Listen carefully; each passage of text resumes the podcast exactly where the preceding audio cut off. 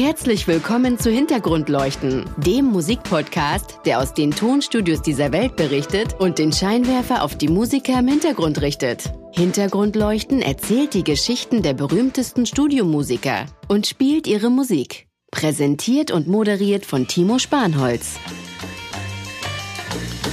Ja, meine Damen und Herren, Sie haben sie bestimmt schon erkannt, die Melodie von Mission Impossible, der berühmten Fernsehserie, die 1966 bis 73 lief, später auch natürlich als Blockbuster in den Kinos mit Tom Cruise in der Hauptrolle. Und die Protagonistin unseres heutigen Podcasts war eben an der Entstehung dieser Titelmelodie beteiligt. Wir sprechen heute über Carol Kay, berühmte Gitarristin, aber noch viel interessantere Bassistin, gehen aber erstmal zurück in die Anfänge ihrer Karriere und starten mit dem Leben, musikalischen Leben von Carol Kay in den 1950er Jahren.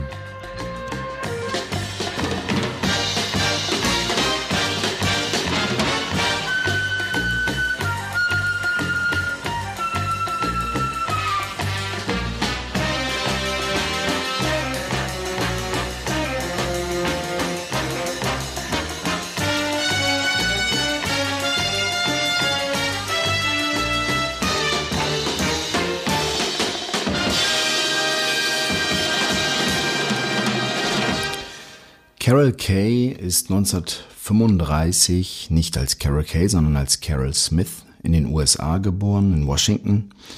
Beide Eltern professionelle Musiker, der Vater, zu dem sie später ein sehr gespaltenes Verhältnis hatte, und ihre Mutter. Mit 13, als Carol 13 war, schenkte die Mutter ihr eine Steelbody Gitarre, also eine sechsseitige klassisch gestimmte Gitarre mit einem Stahlkörper, bekannt vom Cover der, des Albums Brothers in Arms der Dire Straits. Da erinnern Sie sich vielleicht an diese metallerne Gitarre, die mit einem ganz besonderen Sound ausgestattet ist. Nun, Carol verliebte sich nicht nur in dieses Instrument, sondern auch noch in eine Musikart, in eine Jazzform, nämlich den Bebop. Und eignete sich das Gitarre-Playing dieses, dieser ja, besonderen Jazzart an diese Musik war damals in den Clubs der schwarzen Jazzmusiker in Los Angeles zu finden, wo sie bald regelmäßig als Gast auf allen möglichen Bühnen dieses Instrument bediente. Und sie war nicht nur die einzige Weiße in diesen Clubs, sondern vor allem die einzige Frau. Frauen waren damals nicht nur selten, höchstens vielleicht als Jazzfront-Sängerinnen der Formationen eingesetzt. Sie waren als Background-Musikerin oder Instrumentalisten nicht nur selten, sie waren Singulärphänomene, also man bezeichnet Carol Kay heute auch als The First Lady of Guitar Playing oder The First Lady of Bass. Sie nimmt damit also eine ganz wesentliche Rolle ein, auch als emanzipierte Frau in dieser von Männern und schwarzen Männern dominierten Jazzwelt hatte sie bald einen festen Platz in den Clubs von Los Angeles und machte sich einen Namen als Bebop-Gitarristin. 14 Jahre war Carol Kay damals alt, als sie die schwarzen Jazzclubs betrat, ihre Gitarre nahm und Bebop-Musik spielte. Sie beschreibt das damals so, dass sie mit diesen Engagements Geld verdienen konnte, Essen auf den Tisch stellen konnte zu Hause, quasi eine Einkommensquelle mit 14 hatte und das aus ihrer Passion heraus ein großes Glück. Aber noch viel wichtiger war, dass sie in dieser Bebop-Zeit als Gitarristin die komplexen Harmonieläufe und auch die Rhythmik des Bebop lernte. Ein musiktheoretisches Wissen, was man in ihrem späteren Bassspiel ganz deutlich hört und was sie auch als Basis aller ich meine 10.000 Studioaufnahmen, die sie später gemacht hat, von denen ein relevanter Teil Nummer 1 Hits wurden. Sie bezeichnet diese Bebop-Zeit in den 50er Jahren als die musiktheoretische Grundlage für dieses Spiel. In einem späteren Interview beschreibt sie ihre Erfahrungen in den schwarzen Jazzclubs Los Angeles der 50er Jahre so. So I, I had another baby, and then, then, then I divorced that husband, and I kept hearing this bebop.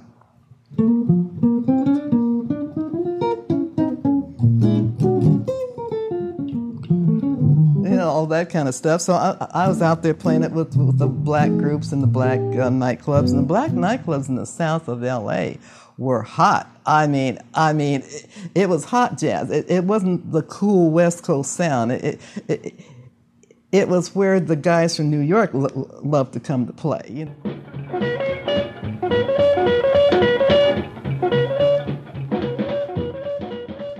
Vielen Live-Auftritte in den schwarzen Clubs von Los Angeles in den 50er Jahren waren sicher eine perfekte Schmiede, um das Handwerkszeug fürs Gitarrespielen, die Bebop-Akkorde und die Rhythmik zu lernen. Dennoch warf es im Vergleich zu sogenannten Studio-Sessions nicht wirklich viel Geld ab.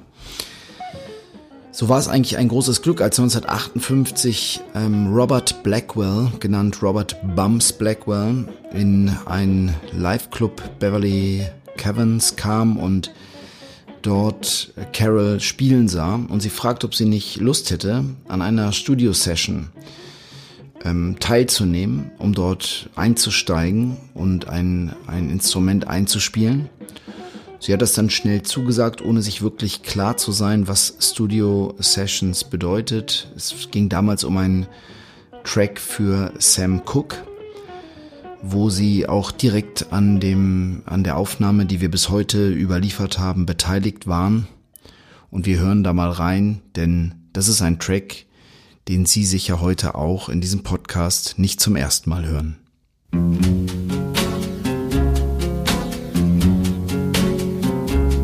Summertime and the living is easy.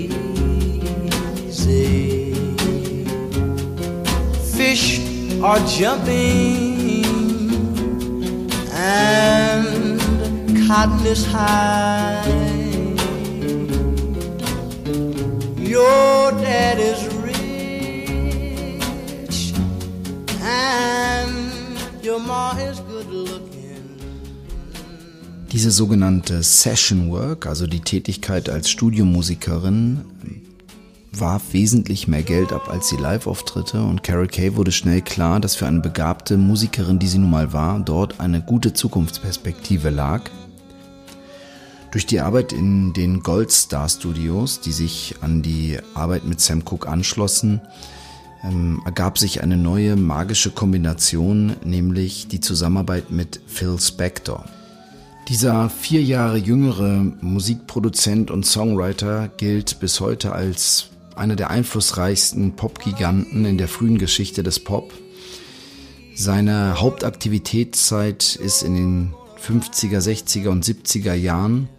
In den 70er Jahren zog er sich dann weitestgehend aus der Öffentlichkeit zurück, produzierte aber vorher mit ganz großen Namen von den Ronettes, John Lennon, George Harrison, den Beatles bis zu den Righteous Brothers waren also alle dabei.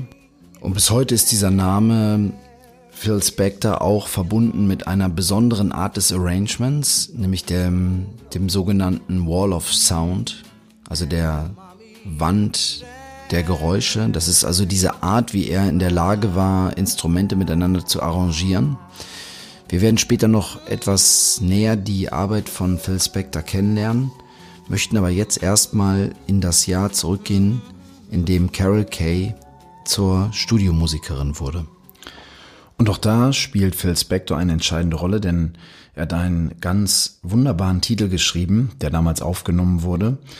You've Lost That Loving Feeling. Sie werden bei dem Titel vielleicht nicht nur an den ursprünglichen Interpreten, die Righteous Brothers, denken, mit dem Phil Spector und die Band in den USA und auch in England die Nummer eins der Charts erklommen hatten, sondern an die vielen Cover, die zum Beispiel von Roberta Flack, Dion Warwick oder Elvis Presley von diesem Song angefertigt wurden. Äh, Phil Spector hatte damals die Righteous Brothers in einem Club gesehen und sie ähm, engagiert unter seinem eigenen Label Phyllis Records und hat dann Carol Kay zusammen mit anderen Studio-Session-Musikern äh, für die Hintergrundmusik verpflichtet. Die Righteous Brothers waren ja nur Sänger, das heißt, sie brauchten eine Band und haben eben zusammen dieses wunderbare Stück der Musikhistorie geschaffen. You've Lost That Loving Feeling, komponiert von Phil Spector und interpretiert von den Righteous Brothers. You never close your eyes anymore when I kiss your lips. And there's no tenderness like grief in your fingertips. You're trying hard not to show it. But baby, baby, I know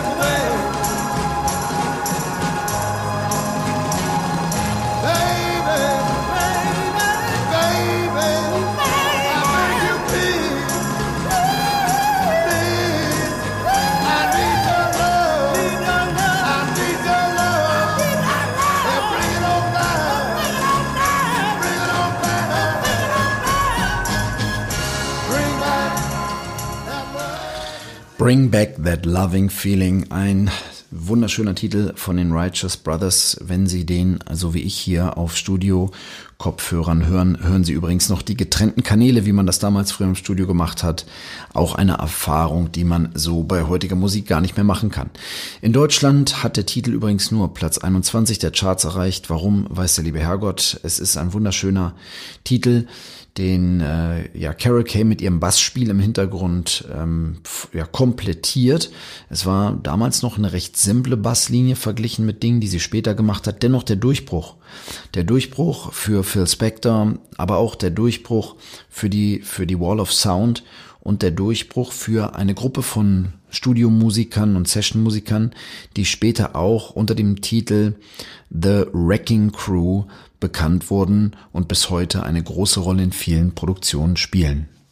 of strings to play. And back then, I used to keep the strings yay high uh, because the Fender bass was not a great instrument, say, you know, but it got a certain sound that no other instruments got. So you, you did. Sometimes Das tut natürlich weh, wenn Fender das heute hört, dass Carol Kay den Fender Bass als nicht besonders elegantes Instrument bezeichnet. Tatsache war aber, dass die Saiten der Bassgitarren weit weg vom Bund waren und einfach mit viel Druck gespielt werden mussten. Oft mussten Tonabnehmer und Bridges getauscht werden, um das Instrument sozusagen playable zu machen. Und Carol Kay galt immer als eine Bassistin, die im, im Verlauf ihrer Karriere ja, zu viel Noten, also viele Noten, komplexe Bassläufe äh, in die Musikstücke integriert hat. Und da ist natürlich ähm, die Spielbarkeit einer Bassgitarre äh, ganz entscheidend. Eine große Rolle spielte Carol Kay als Gitarristin in der Produktion mit Ike und Tina Turner im Titel River Deep Mountain High, den wir alle wahrscheinlich noch gut im Ohr haben. Das war der Zeitpunkt, wo sie eigentlich primär noch Gitarre spielte, ehe dann etwas Magisches passierte, nämlich der Umstieg auf die Bassgitarre. Und der Umstieg auf die Bassgitarre hat wiederum mit einem anderen großen Duo der Rock- und Pop-Geschichte zu tun, nämlich mit Sony und Cher. Und Sony und Cher nahmen einen Titel auf, der etwas ja unglücklich war, weil es ein im Grunde genommen auf einem Akkord basierender Titel war, wo der Basslauf irgendwie langweilig war. Und Carrie Kay äh, beteiligte sich an den Aufnahmen, spielte äh, einige ja, Testläufe auf ihrer Gitarre, Testläufe für die für die für die Basslinie. Und Sonny hörte das und sagte, das ist, so möchte ich die Basslinie haben weil sie dem ähm, Song nicht nur ein wahnsinnig gutes Intro gibt, sondern ihn auch durch diese Monotonie hindurch mit einer guten, einfachen, aber einprägsamen und schönen Tonfolge äh, begleitet. Und das ist der Song, wie wir ihn heute kennen von Sonny und Cher. The Beat Goes On. Hören Sie bitte, wenn wir jetzt gleich reinhören, natürlich besonders auf das Intro, weil es ja unsere Protagonistin heute ist. Und verfolgen Sie mal im Ohr die Basslinie dieses Songs.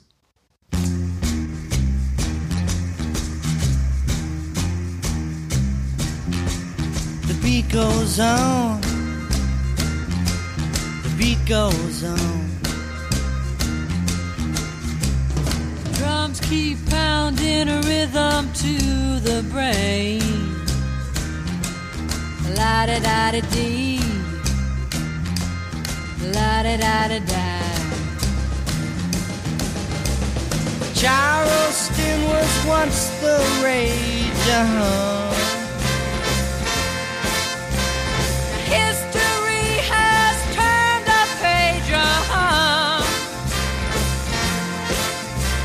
The mini skirts, the current thing, uh-huh.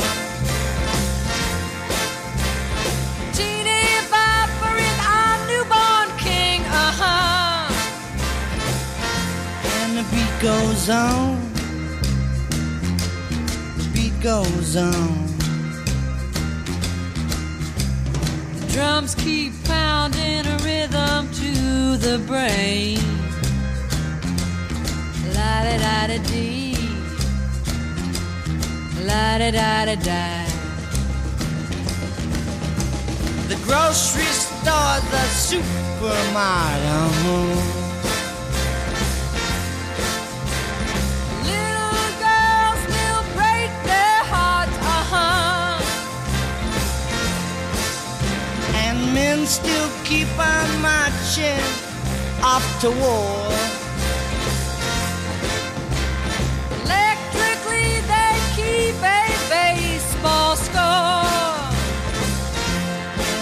Goes on. The beat goes on. Drums keep pounding a rhythm to the brain. La da da da dee. La da da da da. Grandmas sit in chairs and reminisce.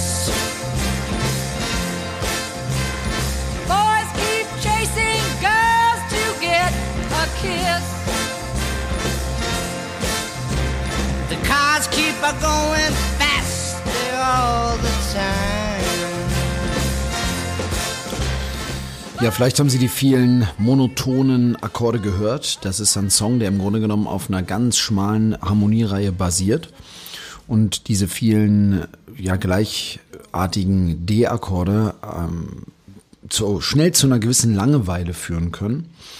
Aber schon beim Intro, beim sozusagen Opening wird klar, dass durch die Art und Weise, wie Carol Kay auch mit dem mit Bass und Gitarre und mit dem Gesang und den Bläsern zusammen eine Harmonie herstellt, die dem Song dann doch einiges abbringt und ihn zu einem sehr erfolgreichen Song gemacht hat und das mit Hilfe dieser Kreativität. Vielen Songwritern und Musikern, Sängern ging es da nicht anders. Sie hatten gute Tracks und tolle Ideen, tolle Stimmen, aber es fehlten die Musiker. Und in all diesen Situationen ist die Wrecking Crew, sind die Musiker um Carol Kay aktiv geworden. Wir hören jetzt einen Song, der an der Ostküste, also viele tausend Kilometer entfernt von Carol Kays Wirkungsareal ähm, geschrieben wurde. The Mamas and the Papas, ähm, der wunderbare Song California Dreaming, der eben die Westküste besingt. Der wurde in New York geschrieben, aber aufgenommen ebenfalls an der wunderschönen sonnigen Westküste. Und auch hier im Hintergrund äh, die Musiker der Wrecking Crew, die diesen Titel, der stimmlich extrem stark ist, instrumental völlig abrunden. Hören wir mal rein.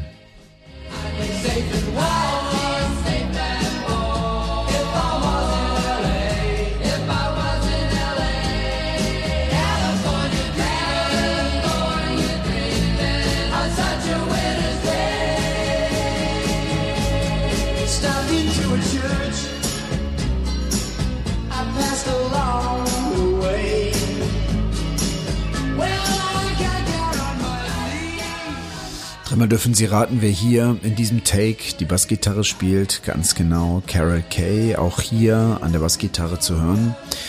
Die Band Mamas und Papas, später durch dramatische Drogenexzesse des Frontmanns, leider irgendwie untergegangen, hat einige sehr schöne Stücke komponiert und auf die Gruppe ähm, rund um den Drummer Hall Blaine zu der auch Carol Kay gehörte, zurückgegriffen.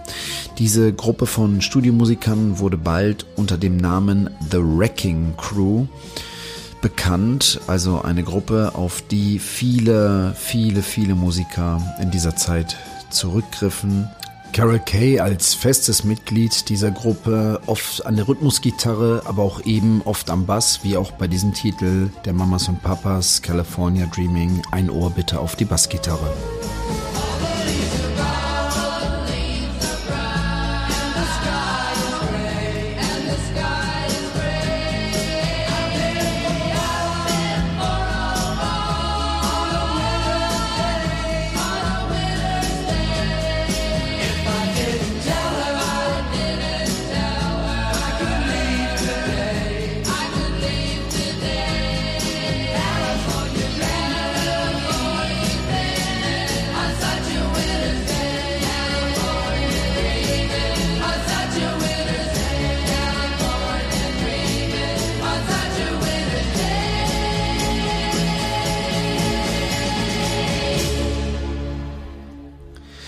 Warum war es eigentlich so, dass nicht nur Sonny und Cher, The Mamas and the Papas, Frank und Nancy Sinatra, Bob Dylan, The Monkees, die Beach Boys und viele mehr auf diese Gruppe von Musikern zurückgriff? Nun, es war eine Gruppe von Musikern, die ihren Ursprung beinahe alle in der Jazzmusik und der klassischen Musik hatte, aber ihre Liebe zum Rock'n'Roll, zum Rock oder auch zur Popmusik entdeckten Viele etablierte Musiker zu dieser Zeit sahen in dieser Fusion, also dem aus dem klassischen Bereich der Musik stammenden Session-Musiker, quasi den Untergang der Musikindustrie und nannten diese Gruppe Musiker daher halb im Spaß, halb in der Angst The Wrecking Crew, also die Abwrack Crew.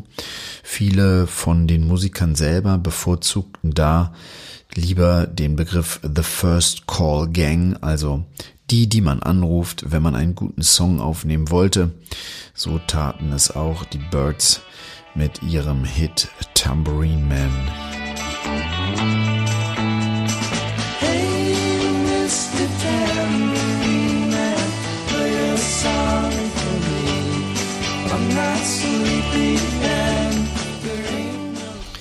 Diese auch von der Westküste stammende Band hatte in den 60er Jahren sehr große Erfolge und zwar war es eigentlich eine Kombination aus diesem Soundteppich, der unter der Verwendung der zwölfseitigen Rickenbacker 360 Gitarre zustande kam. Eine Gitarre, die aufgrund ihrer Zwölfseitigkeit eben diesen breiten, vollen Klang gab und natürlich der Harmoniegesang der Frontleute, der eben immer in dieser Dreistimmigkeit einzigartig für diese Band war der Song selber Mr. Tambourine Man, der ist natürlich nicht von den Birds geschrieben, sondern von Bob Dylan. Die Band wollte erst diesen Bob Dylan-Titel nicht covern. Bob Dylan selber war dann eines Tages äh, aufgrund seines Interesses an dieser Band im Studio und das führte eben zu diesem, zu dieser Zusammenarbeit beziehungsweise zu diesem Cover welches man sicher als besonders gelungenes Cover der Musikgeschichte bezeichnen kann.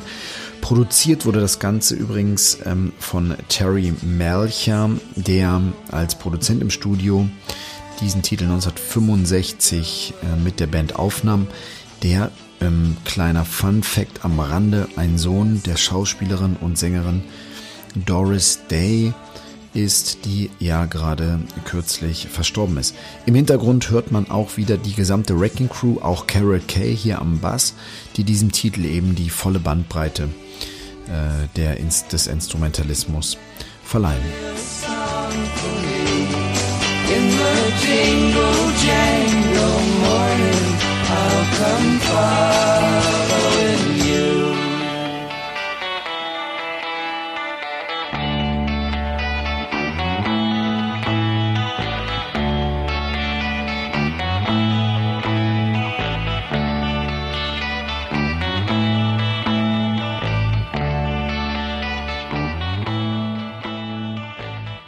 Diese Basslinie am Ende nochmal als kleine Visitenkarte der Bassistin Carol Kay, ständiges und permanentes Mitglied der Wrecking Crew mit über 10.000 Recordings beteiligt an der Musikgeschichte und etwa 1000 dieser Titel landeten, wie gesagt, unter den Top 40. Eine grandiose Leistung dieser Gruppe von Sessionmusikern.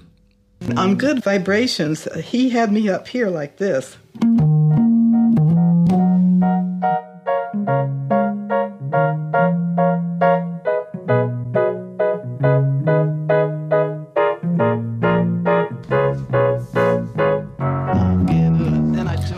Carol Kay spricht hier über die Zusammenarbeit mit einem der größten Kreativköpfe der 60er und 70er Jahre, Brian Wilson, der Kopf hinter der Gruppe Beach Boys, der für eine ganze Reihe von epochalen Titeln die Verantwortung trägt, und zwar im Songwriting und im Arrangement. Eine der Zusammenarbeiten, von der Carol Kay sagte, dass normalerweise ihre Kreativität gefragt wurde, und zwar in der Entwicklung von Basslinien.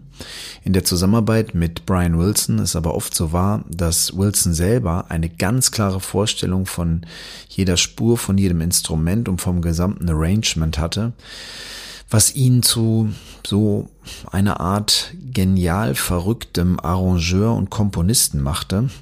Sicher auch kein ganz einfacher Mensch im Umgang und später ja auch mit leichter Verrücktheit gekennzeichnet permanent in dem Antrieb, ja, die geniale Musik der Beatles auch zu toppen. Und wir haben schon ein kleines Stück eben aus einem seiner, ja, wahrscheinlich irgendwie besten und genialsten Titel überhaupt gehört, Good Vibrations von den Beach Boys, wo wir jetzt natürlich noch einmal in ganzer Ruhe von Anfang an reinlauschen wollen. Am Bass hier mit der eben bereits angespielten Linie abermals Carol Kay. Lehnen Sie sich zurück und genießen Sie diesen wunderbaren Titel der Beach Boys, Good Vibrations. I, I love the colorful clothes she wears and the way the sunlight plays upon her hair. I hear the sound of a gentle word on the wind that lifts her perfume through the air. I'm picking up good vibrations. She's giving me the excitations. I'm picking up good vibrations. She's giving me the excitations. I'm picking up good, good vibrations. She's giving me the excitations. Picking up good, good vibrations. She's giving me the excitations. Close my eyes, she's somehow closer now. Smile, I know she must be kind.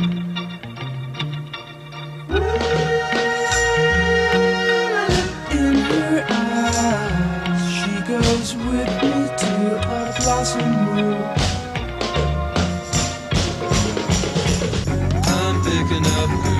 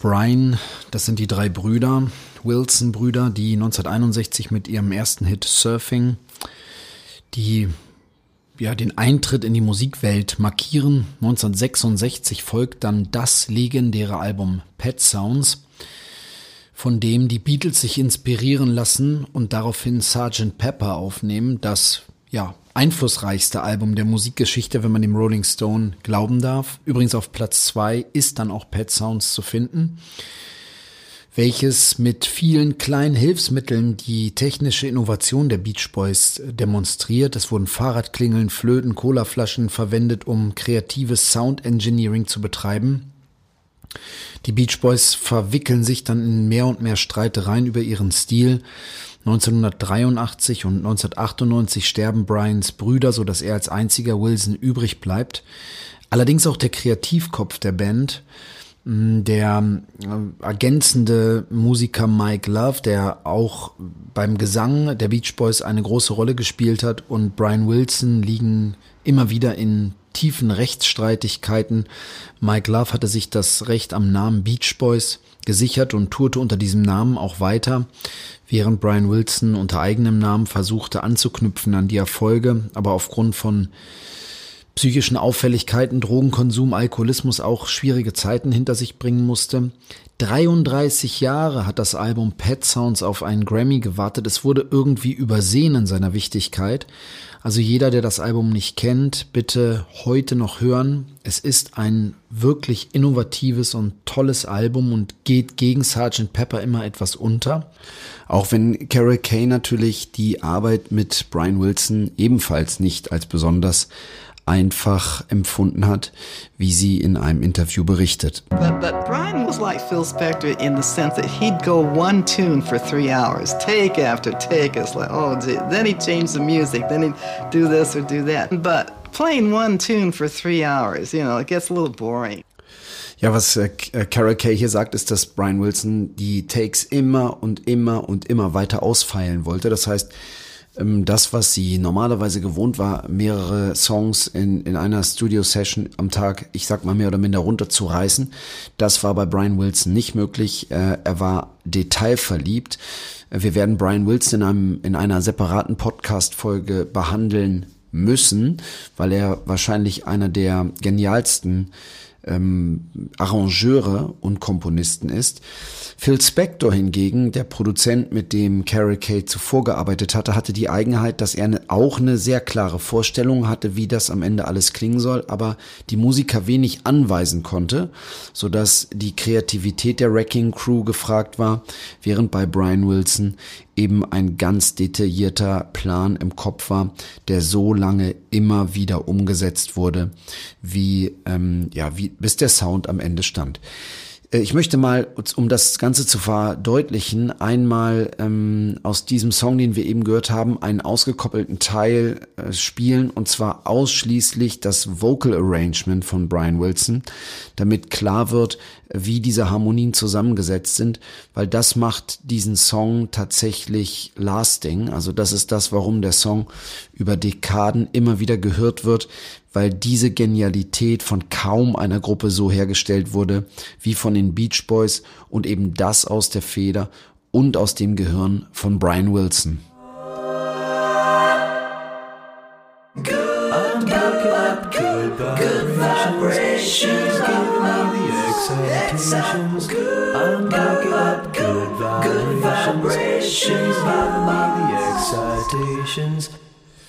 Da bleiben keine Augen trocken. Ich, diese Polyphonie ist ungeschlagen und begründet die, das lange Überdauern dieses wunderbaren Songs und auch dieses perfekten Musikers. Was Carol Kay nun gemacht hat mit ihrer Bassgitarre auch in diesem Song ist, sie hat einige Dinge neu gemacht. Das ist der Grund, warum sie musikgeschichtlich so wichtig ist. Das eine ist, sie hat den Bass oftmals mit Plektron gespielt. Und das Plektron gibt natürlich einer Bassgitarre einen sehr scharfen und sehr klaren Ton und macht die Bassgitarre auch etwas dominanter und etwas wichtiger in der Wahrnehmung oder äh, etwas hörbarer für den Rezipienten. Das war die erste Innovation unserer äh, Protagonistin dieses Podcasts. Das zweite, was sie gemacht hat, war, dass sie diese feste Achse zwischen Drumset und Basslinie, was als oftmals auch als Rhythmussektion bezeichnet wird, etwas aufgebrochen hat und den Bass umorientiert hat, vom Schlagzeug weggedreht hin zur, zum Arrangement und zur Komposition. Das heißt, sie hat sich mit ihrem Bassspiel mehr an der Melodie und an der, an der Seele des Songs äh, orientiert und nicht so sehr nur die, sage ich jetzt mal, Bassdrum gedoubled mit dem entsprechenden Ton, wie das der langweilige Bassspieler eben machen würde. Und diese beiden Dinge haben eben dazu geführt, dass der Bass in einigen Kompositionen gespielt von Carol Kay ganz maßgeblich zur Wiedererkennung des Songs beigetragen hat, wie auch in diesem Titel. Deswegen hören wir hier mal den Bass etwas lauter in den Vordergrund gerückt, damit klar wird, wie wunderschön diese Melodie am Anfang ist, die dem Song ein entsprechendes Leben im Bereich der Basslinie einhaucht. I'm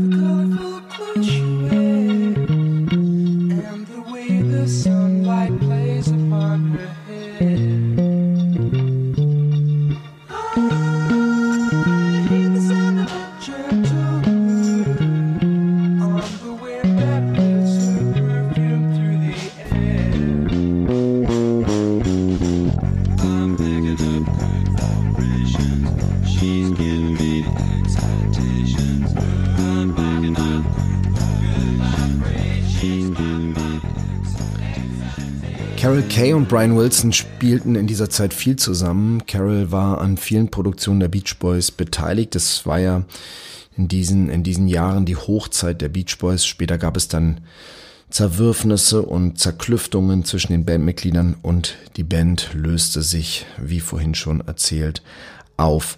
Carol kehrte 1976 einen schlimmen Autounfall und erholte sich nicht gut hiervon. Die Hand war verletzt und äh, erst eine Operation im Jahr 1994 brachte ihr dann eigentlich ähm, Besserung und den und und sie fand den äh, Weg zurück in die Studios und auch da kooperierte sie abermals mit dem späten und nun doch deutlich älteren Brian Wilson noch einmal zusammen und ging mit ihm ins Studio. Eine andere große Sängerin ähm, nahm die Dienste von Carol Kay vor ihrem Unfall 1976 ebenfalls in Anspruch. Und zwar im Jahr 1973 entstand ähm, das wunderbare Album The Way We Were von Barbara Streisand.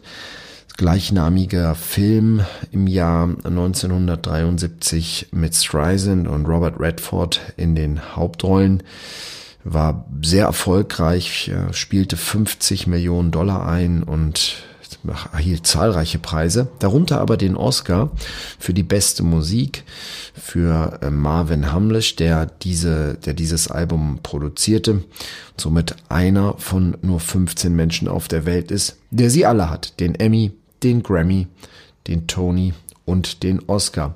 Das Album The Way We Were war, reichte Top 1 in den USA, war aber auch ähm, überall auf der Welt relativ erfolgreich, verkaufte sich 2,5 Millionen Mal. Und wir hören jetzt äh, aus diesem Album ein Stück. Unsere Ohren sind ja gespitzt, ähm, ja, und wir haben den Bass äh, immer äh, im Fokus. Und das lohnt sich bei diesem Stück auch ganz besonders. Es ist nicht die Single-Auskopplung, die am erfolgreichsten war, sondern wir hören in den Titel The Best Thing You've Ever Done von Barbara Streisands Album The Way We Were und bitte hier auch darauf achten, in welcher wunderschönen Art und Weise Carol K. Bass Spiel diesen Titel beeinflusst.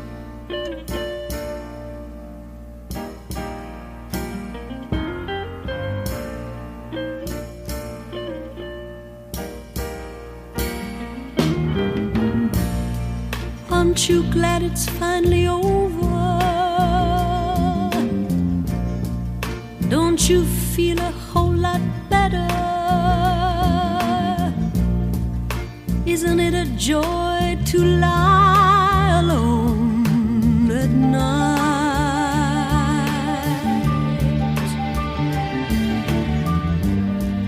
Aren't people more exciting?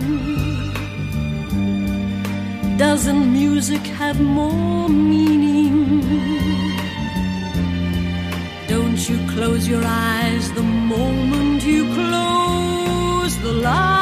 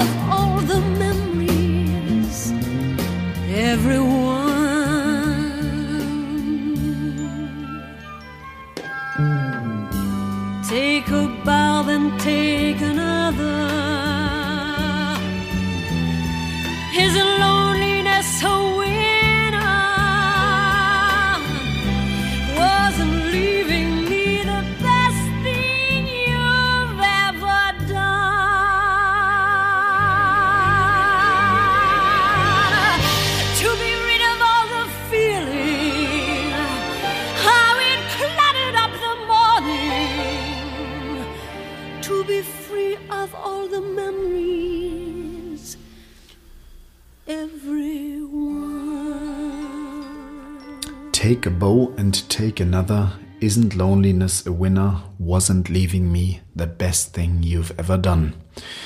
Auch wenn es rhetorisch gemeint ist, doch kein wirklich glücklicher Liebestitel, sondern ein Lied über das Verlassenwerden. Hier von Barbara Streisand zusammen mit Carol Kay an der Bassgitarre.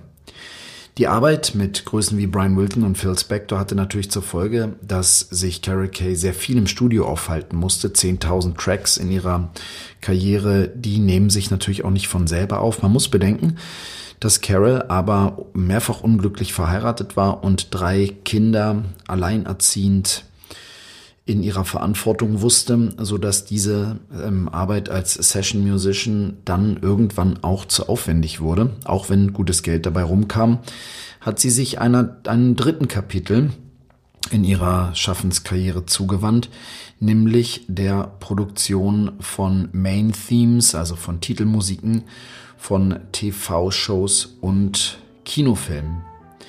Hierunter sind ganz bekannte Serien zu nennen, wie zum Beispiel MASH, der Titel, den wir hier auch im Hintergrund hören.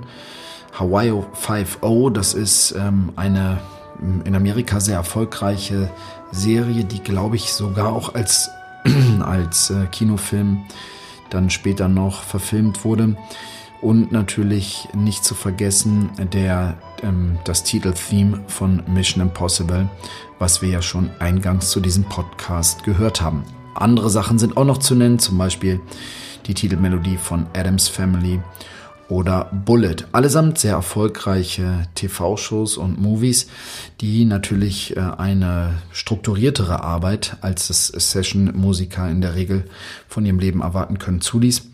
Und das war dann letztendlich der, das dritte Kapitel in der Schaffensperiode von Carol Kay als Bassistin.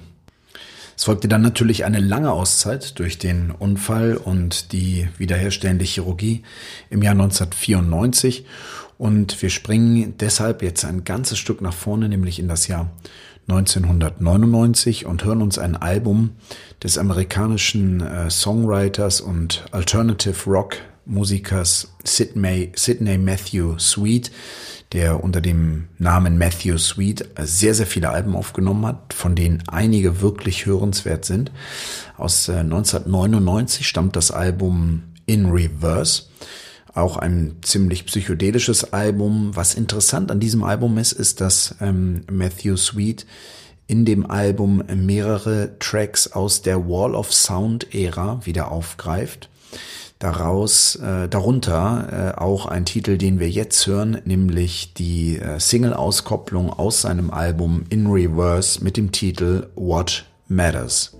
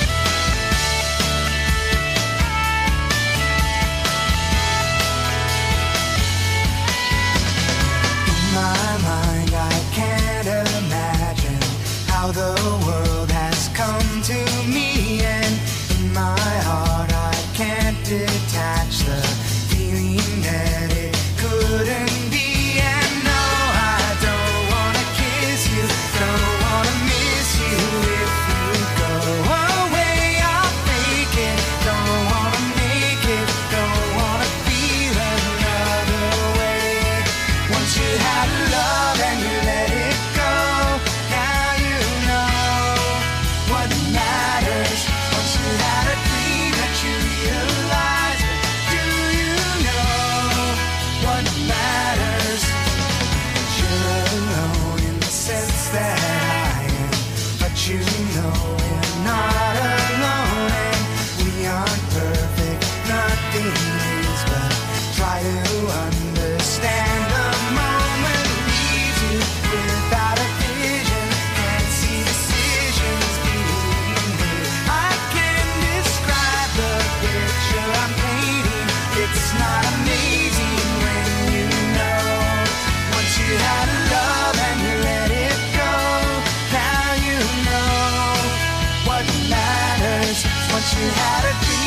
Julia.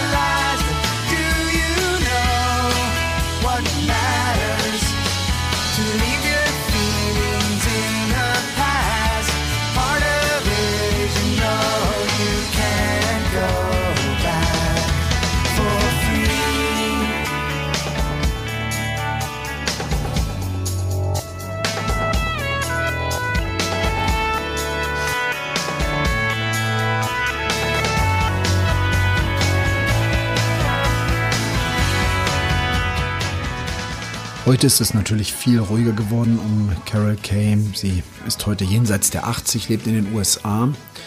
Eine Sache, die sie damals schon angefangen hat und bis heute ähm, ja, betreibt, ist der Unterricht. Sie hat mehrere Lehrbücher über Bassgitarren und ihr Bassgitarrenspiel geschrieben. Ein, sie selber ist ein großer Fan musiktheoretischer Pentatonikkultur, also hat ein, hat ein super Gefühl für Bassgitarre, aber ähm, das Fundament dieses Gefühls ist die Musiktheorie. Und es gibt sie weiter in Form ihrer Bücher, aber auch in Video-Lessons. Also sie macht Skype-Unterricht für Bassschüler und über ihre Seite carolk.com kann man solchen Unterricht auch buchen. Also bis heute ins hohe Alter eine aktive Dame, eine aktive Bassistin und grandiose Musikerin.